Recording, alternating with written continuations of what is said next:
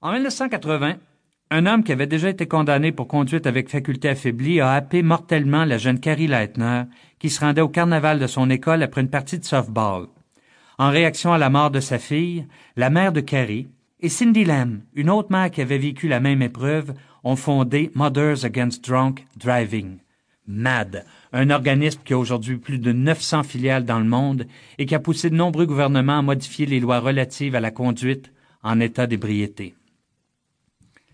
Les gens ne réagissent pas de la même façon à la perte d'un être cher. Certains se relèvent et d'autres se laissent aller. Le 28 août 2003, Salvador Tapia se présentait chez l'employeur qui l'avait mis à pied six mois plus tôt et tuait six de ses anciens collègues. Quelques heures plus tard, Tapia, 36 ans, était abattu par des policiers au cours d'une fusillade. Il n'avait jamais accepté son licenciement. Le 4 décembre 1967, Jean Charpentier perdait à la fois son emploi, son patrimoine et sa résidence familiale dans l'incendie de son commerce de meubles qui laissait la famille en état de faillite technique. Quelques jours plus tard, il a acheté, à crédit, un terrain situé tout près des décombres, a emprunté quelques dollars à gauche et à droite, puis a convaincu certains de ses fournisseurs de l'épauler. L'entreprise a toujours pignon sur rue aujourd'hui. Les gens ne réagissent pas tous de la même manière à la perte d'un emploi. Certains reprennent leur vie en main tandis que d'autres sombrent. Le 20 juin 1974, Louisette, une élève de l'école secondaire Marie-Rivier, participait au gala annuel de son école.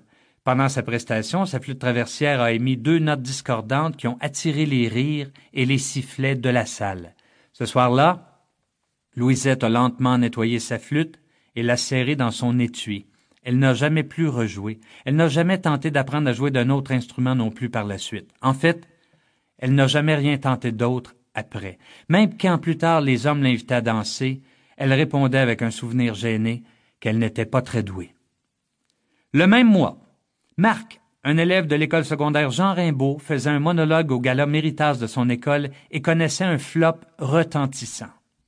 Les gags n'étaient pas appropriés au public et le timing était mauvais. En rentrant chez lui ce soir-là, Marc a tenté de comprendre ce qui n'avait pas été, et la réponse s'est imposée. Toutes. Le lendemain, il s'inscrivait comme participant aux semaines culturelles du Centre du Québec et y a offert une version améliorée de son numéro. Les gens ne réagissent pas tous de la même manière à un flop. Pour certains, il constitue une occasion de s'améliorer. Pour d'autres, c'est la preuve qu'il faut tout arrêter. Face à tous ces événements, on est en droit de se demander si la vie est juste ou injuste. Parce qu'après tout, nous ne deviendrons pas tous tétraplégiques comme John Callahan, nous ne verrons pas tous nos enfants nous précéder dans la mort et tous nos copains ne mourront pas à un jeune âge dans des accidents d'automobile. Chacun de ces drames peut nous donner l'impression que la vie est injuste et qu'elle frappe au hasard. Cela dit, chacun de nous aura dans sa vie à faire face à des drames, à des crises majeures. Certains les vivront dans leur jeunesse, d'autres plus tard. Nous sommes tous appelés à vivre au moins une crise majeure. Certains en ressortiront plus forts, d'autres sombreront dans un sentiment d'impuissance qui les engloutira peu à peu. Certains en tireront de grandes leçons, d'autres seront incapables d'y faire face. Qu'est-ce qui différencie ceux qui survivent, ceux qui rebondissent de ceux qui sombrent ou qui se laissent mourir? La résilience. Consultez le dictionnaire, vous noterez que le mot résilience se rapporte aux matériaux. C'est une caractéristique mécanique qui définit leur résistance au choc. Les métaux qui ont une faible résilience cassent au premier coup, tandis que ceux qui affichent une grande résilience absorbent les chocs importants en se déformant, puis en reprenant leur forme initiale. Bien que le dictionnaire reste muet à ce sujet, la même caractéristique s'applique aux humains. Certaines personnes supportent les chocs alors que d'autres s'écroulent au premier ennui à la première crise. Des gens résilients ont été analysés sous toutes les coutures. On a par exemple tenté de comprendre pourquoi certains étaient sortis vivants des camps de concentration, tandis que d'autres s'y étaient laissés mourir.